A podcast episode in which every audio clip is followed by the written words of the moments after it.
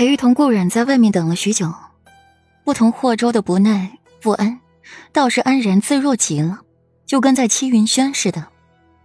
约莫过了半个时辰，皇帝才阴着一张脸出来，看到裴玉是一副灿烂，又带着些疑虑。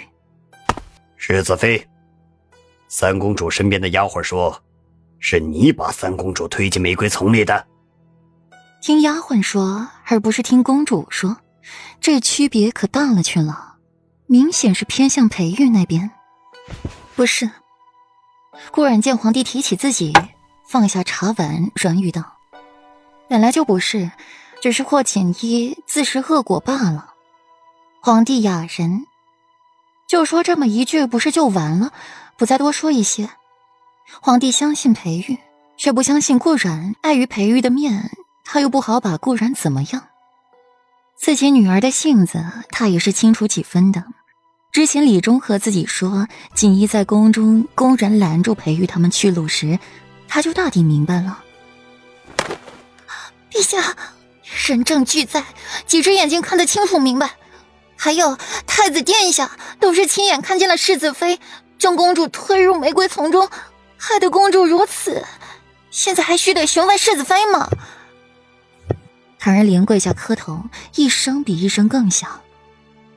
句句话说的声嘶力竭，说的催人泪下，说的顾软令人发指，好似顾软就是一个十恶不赦的大恶人一般。哦，是吗？爱子亲眼所见。皇帝的眼神微妙起来，拦住顾然，眼神也添了一丝别样色彩，真的是一位美人。霍秋神色一凛，回禀父皇，儿臣只是听见三皇姐的尖叫，情急就赶了过去。到那里的时候，三皇姐已经在玫瑰丛里了。至于是不是世子妃所为，儿臣没有亲眼看见，所以不敢妄加议论。令檀儿、香儿，都是三皇姐身边的丫鬟。说话自然是向着三皇姐，而非世子妃。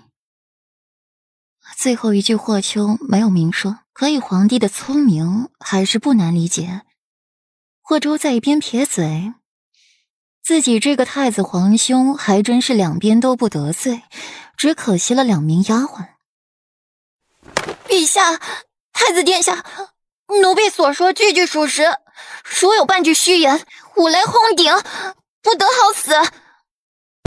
话音残，祥云殿外就响起了一声浩瀚的轰鸣。一道巨大的闪电撕碎了天空，瞬间乌云密布，天空黑压压一片，令人喘不过气。随即，淅淅沥沥的下起了大雨。然 而才说完，就响起了雷鸣声，身子狠狠一颤，抱头到一边躲起来。就连皇帝也被人吓到了，脸上遍布惊慌之色。这是老天爷示警。霍秋冷不丁的退后一步，打雷了。刚才檀儿说话若有虚言，五雷轰顶啊，不得好死，应验了。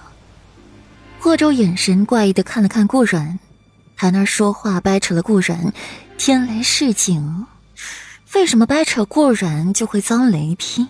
仅是说了谎吗？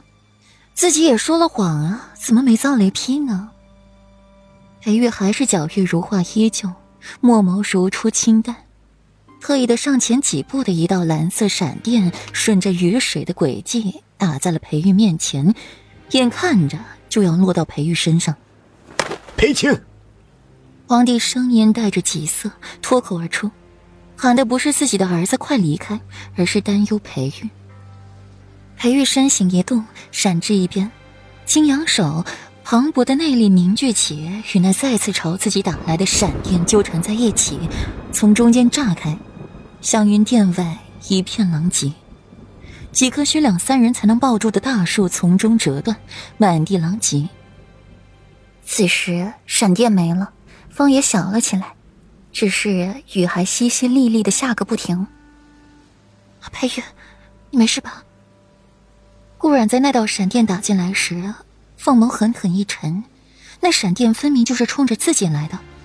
只是，顾然仔细的检查着裴玉的手，发现并无伤痕，才松下一口气，嘴里喃喃道：“没事就好。”裴青，你没事啊？